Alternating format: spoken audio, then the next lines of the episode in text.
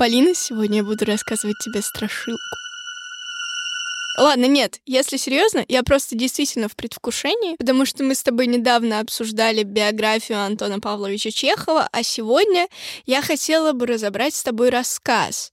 Но мне не просто хочется его разобрать. Более того, я не хочу его разбирать так, как мы разбирали какие-то рассказы и произведения в первом сезоне. Это будет такой новый формат. Я хочу тебе его прочитать, а потом услышать твое впечатление о нем. Потому что, когда нам порекомендовали этот рассказ в университете на лекции по теории литературы, в общем, сидела на лекции со своей подругой, и она, прочитав этот рассказ, сказала мне, я больше никогда не буду читать Чехова, а я, прочитав этот рассказ, сказала ей, я теперь буду читать только Чехова. В общем, я считаю, что у тебя этот рассказ вызовет много эмоций, и бурную реакцию. Мне это нравится, я хочу это услышать. Поэтому, с вашего позволения и своего позволения, я прочту тебе рассказ. Называется он «Спать хочется».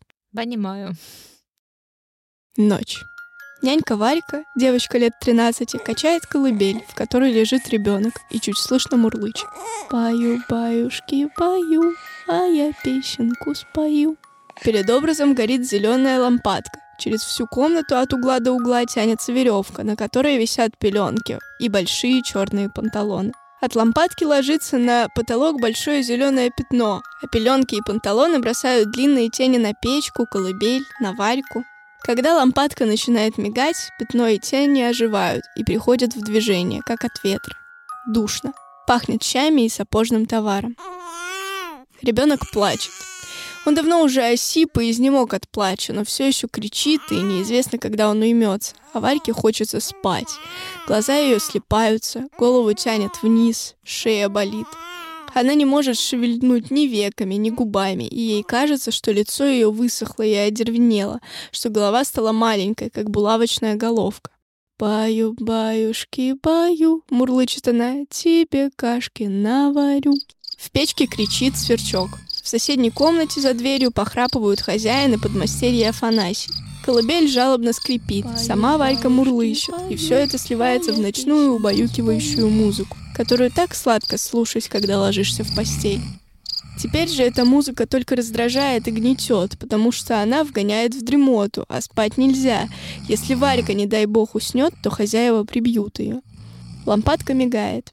Зеленое пятно и тени приходят в движение, лезут в полуоткрытые неподвижные глаза Варьки, и в ее наполовину уснувшем мозгу складываются в туманные грезы. Она видит темные облака, которые гоняются друг за другом по небу и кричат, как ребенок. Но вот подул ветер, пропали облака, и Варька видит широкое шоссе, покрытое жидкой грязью. По шоссе тянутся обозы, плетутся люди с котомками на спинах, носятся взад и вперед какие-то тени. По обе стороны сквозь холодный суровый туман видны леса. Вдруг люди с котомками и тени падают на землю в жидкую грязь. «Зачем это?» — спрашивает Варька. «Спать, спать», — отвечают ей. И они засыпают крепко, спят сладко, а на телеграфных проволоках сидят вороны и сороки, кричат, как ребенок, и стараются разбудить их. «Баю, баюшки, баю, а я песенку спою, мурлычет Варька и уже видит себя в темной душной избе. На полу ворочается ее покойный отец, Ефим Степанов. Она не видит его, но слышит, как он катается от боли по полу и стонет. У него, как он говорит, разыгралась грыжа. Боль так сильна, что он не может выговорить ни одного слова и только втягивает в себя воздух и отбивает зубами барабанную дробь. Бу-бу-бу-бу-бу. Мать Пелагея побежала в усадьбу к господам сказать, что Ефим помирает. Она давно уже ушла, и пора бы ей вернуться. Варька лежит на печи, не спит и прислушивается к отцовскому бу-бу-бу. Но вот слышно, кто-то подъехал к избе. Это господа прислали молодого доктора, который приехал к ним из города в гости. Доктор входит в избу. Его не видно в потемках, но слышно, как он кашляет и щелкает дверью. «Засветите огонь», — говорит он. «Бу-бу-бу», — отвечает Ефим. Пелагея бросается к печке и начинает искать черепок со спичками. Проходит минута в молчании. Доктор, порывшись в карманах, зажигает свою спичку. «Сейчас, батюшка, сейчас», — говорит Пелагея, бросается вон из избы и, немного погодя, возвращается с огарком. Щеки у Ефима розовые, глаза блестят, и взгляд как-то особенно остро. Точно Ефим видит насквозь и избу, и доктора. «Ну что? Что ты это вздумал?» — говорит доктор, нагибаясь к нему. «Эгия, давно ли это у тебя?» «Чего-с?» «Помирать, ваше благородие, пришло время. Не быть мне в живых». Полно вздор говорить. Вылечим. Это как вам угодно, ваше благородие. Благодарим покорно. Только мы понимаем, коли смерть пришла, что уж тут. Доктор с четверть часа возится с Ефимом. Потом поднимается и говорит. «Я ничего не могу поделать. Тебе нужно в больницу ехать. Там тебе операцию сделают. Сейчас же поезжай. Непременно поезжай. Немножко поздно, а в больнице все уже спят, но это ничего. Я тебе записочку дам. Слышишь?» «Батюшка, да на чем же он поедет?» — говорит Пелагея. «У нас нет лошади». «Ничего, я попрошу господ, они дадут лошадь». Доктор уходит, свеча тухнет, и опять слышится бу-бу-бу-бу-бу. Спустя полчаса к избе кто-то подъезжает. Это господа прислали тележку, чтобы ехать в больницу. Ефим собирается и едет. Но вот наступает хорошее ясное утро. Пелагея нет дома. Она пошла в больницу узнать, что делается с Ефимом. Где-то плачет ребенок, и Варька слышит, как кто-то ее голосом поет. «Баю, баюшки, баю, а я песенку спою». Возвращается Пелагея, она крестится и шепчет. Ночью вправили ему, а к утру Богу душу отдал. Царство Небесное, вечный покой. Сказывают, поздно захватили, надо бы раньше. Варька идет в лес и плачет там, но вдруг кто-то бьет ее по затылку с такой силой, что она стукается лбом о березу. Она поднимает глаза и видит перед собой хозяина сапожника. «Ты что же это паршивая?» — говорит он. «Дитё плачет, а ты спишь?» Он больно треплет ее за ухо, а она встряхивает головой, качает колыбель и мурлычет свою песню. Зеленое пятно и тени от панталона пеленок колеблются, мигают ей и скоро опять овладевают ее мозгом. Опять она видит шоссе, покрытое жидкой грязью.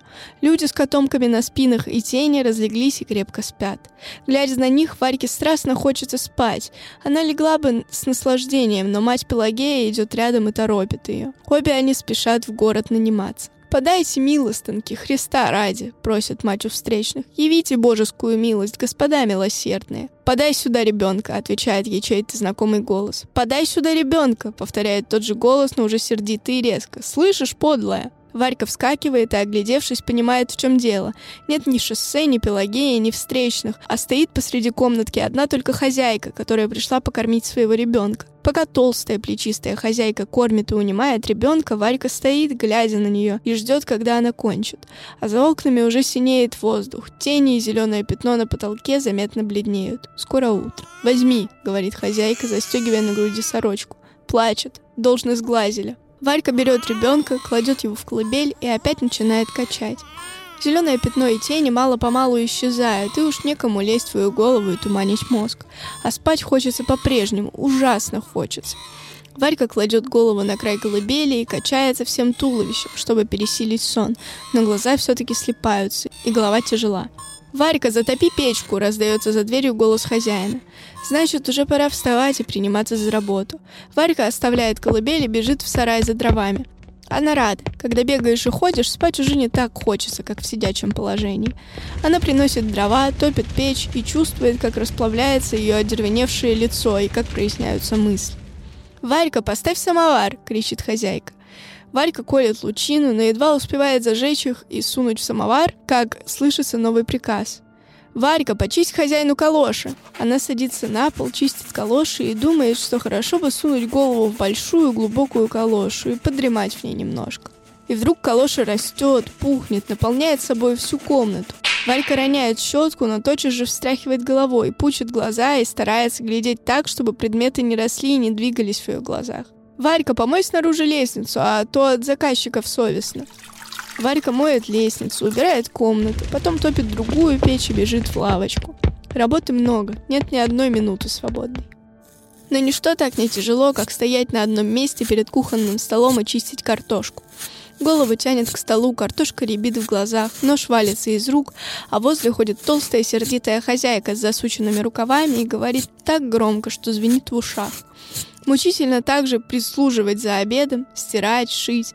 Бывают минуты, когда хочется ни на что не глядя повалиться на пол и спать. День проходит. Глядя, как темнеют окна, Варька сжимает себе дервенеющие виски и улыбается, сама не зная чего ради. Вечерняя мгла ласкает ее слепающиеся глаза и обещает ей скорый крепкий сон. Вечером к хозяевам приходят гости. «Варька, ставь самовар!» — кричит хозяйка. Самовар у хозяев маленький, и прежде чем гости напиваются чаю, приходится подогревать его раз пять. После чая Варька стоит целый час на одном месте, глядит на гостей и ждет приказаний. Варька, сбегай, купи три бутылки пива. Она срывается с места и старается бежать быстрее, чтобы прогнать сон. Варька, сбегай за водкой. Варька, где штопор? Варька, почисть селедку. Но вот, наконец, гости ушли. Огни тушатся, хозяева ложатся спать. Варька, покачай ребенка, раздается последний приказ. В печке кричит сверчок. Зеленое пятно на потолке и тени от панталон и пеленок опять лезут в полуоткрытые глаза Варьки. Мигают и туманят ей голову. Баю, баюшки, баю, мурлычет она, а я песенку спою. Ребенок кричит и изнемогает от крика.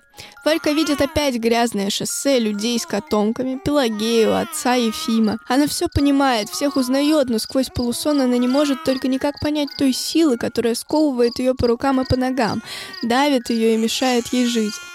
Она оглядывается, ищет эту силу, чтобы избавиться от нее, но не находит. Наконец, измучившись, она напрягает все свои силы и зрение, глядит вверх на мигающее зеленое пятно и, прислушиваясь к крику, находит врага, мешающего ей жить. Этот враг — ребенок.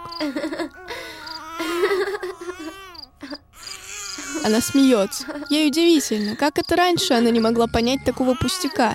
Зеленое пятно, тени и сверчок тоже, кажется, смеются и удивляются. Ложное представление овладевает Варькой. Она встает с табурета и, широко улыбаясь, не мигая глазами, прохаживается по комнате. Ей приятно и щекотно от мысли, что она сейчас избавится от ребенка, сковывающего его ее по рукам и ногам. Убить ребенка, а потом спать, спать, спать.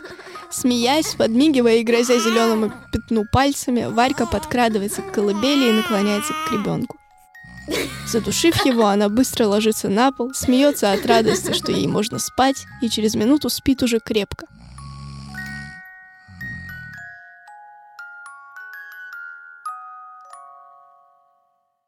Конец.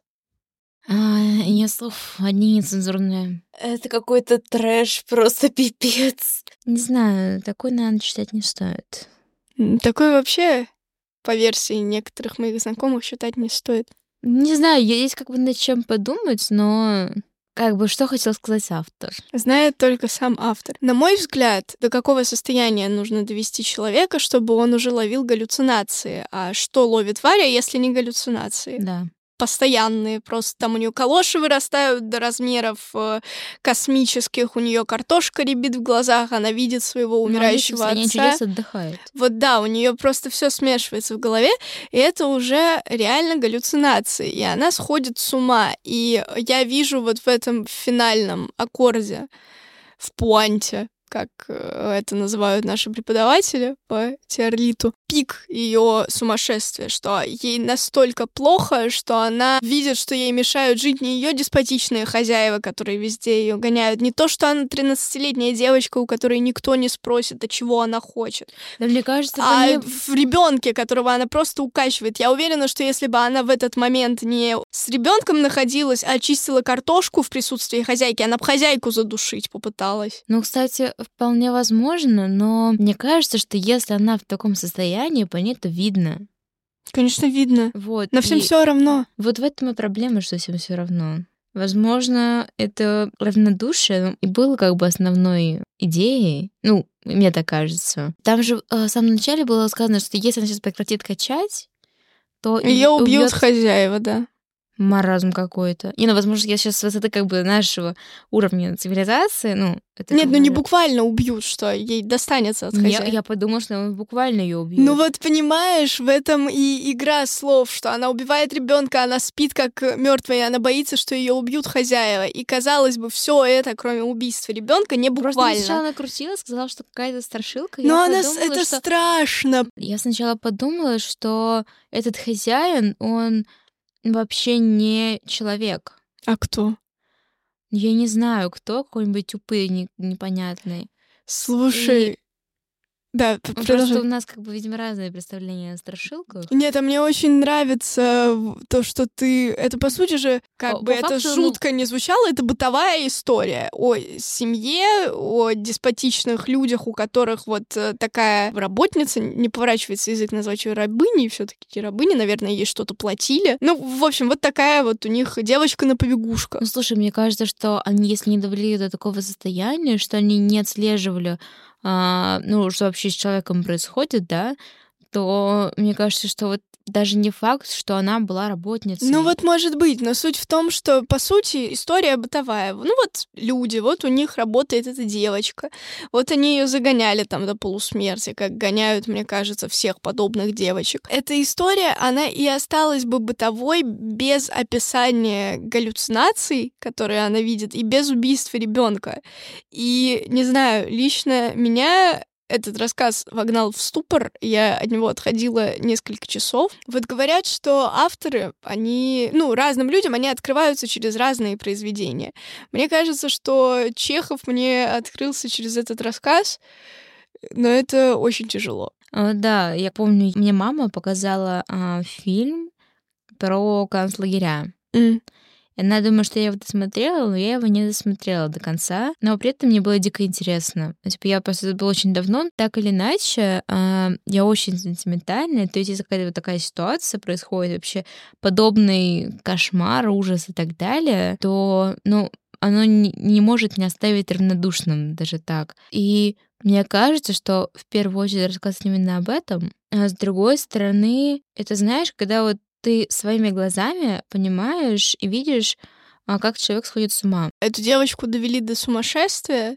Я уверена, что это Да, не единичный да. случай. И в этом гениальность Чехова описывать то, на что люди привыкли закрывать глаза, так что на это невозможно закрыть глаза. И да, у нас получился очень мрачный выпуск в новом формате, поэтому, ребята, друзья, дорогие слушатели, в общем, если вам понравился формат, э, дайте нам об этом знать в наших соцсетях, может быть, в комментариях к выпускам на платформах, где их можно писать. А с вами была Женя. И, Полина, Не сходи с ума. сходи за книгой.